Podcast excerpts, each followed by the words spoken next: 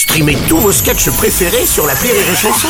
Des milliers de sketchs en streaming, sans limite, gratuitement, gratuitement sur les nombreuses radios digitales Rire et Chanson.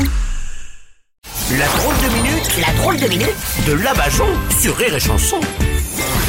Ce matin, nous recevons celle qui a passé son 1er novembre au cimetière, Mamie Bajon Oui, Bruno, je suis allé rendre hommage à nos disparus, les services publics français, la dignité humaine et ma virginité. Bon, attendez, la dignité humaine euh, n'a pas disparu. bah vous vous êtes vus Oh Alors Ah, Et puis pendant que j'étais au cimetière, j'ai fait la tournée des copains. Ah, parce que j'ai vu tous ceux qui étaient autour de moi disparaître. J'avais Oui. l'impression d'être Anne Hidalgo en campagne. Enfin, Mamie, écoutez Oh, ça va, je sais, ça marchait aussi avec Valérie Pécresse, Yannick Jadot, Éric Zemmour. Mais- mais Bon, on va pas tous les citer, merci. Oui, bah je croyais qu'on rendait hommage aux disparus. Hein, et puis pendant que j'étais au cimetière, j'en ai profité pour faire du repérage. Ah, bah, vous ne comptez quand même pas mourir et aller au cimetière, Mamie Bajon, quand même pas tout de suite Non, hein non, non, mais je compte bien y envoyer encore quelques-uns. Oh, Hein, non. bah, le dernier qui me cherchait des crosses, j'ai même lâché une perle dans son cercueil avant qu'il referme le couvercle. paix à son âme.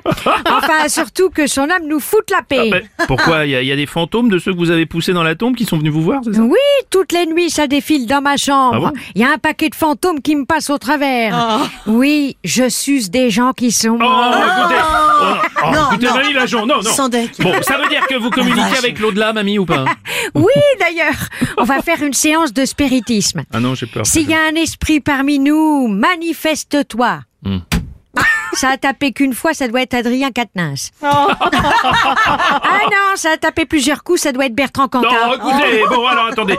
Et puis de toute façon, ça marche pas votre truc, ils peuvent pas être là. En plus, ils sont pas décédés. Voilà. Eh Ben si, si on avait enregistré en public par exemple Adrien Quatennens, il aurait pu être chauffeur de salle, il paraît qu'il est super doué pour faire la claque. bon, reprenons cette séance de spiritisme. Ouais. Hein, je sais que c'est pas dans le studio qu'on va en trouver des esprits, Oh, mais s'il ouais. y en a un, allez, montre-toi. Hmm. Ah ça y est, je le vois.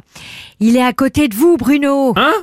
Quoi Mais vous me faites peur là, c'est qui C'est qui C'est le fantôme de la justice. Quoi Celle qui a les yeux bandés, un, un glaive dans une main et une balance dans l'autre, c'est ça Oui, c'est Thémis, la déesse grecque. Elle nous dit que si elle est dans tous les halls des palais de justice, c'est pour vous rappeler dès l'entrée qu'ici, l'impartialité des camites.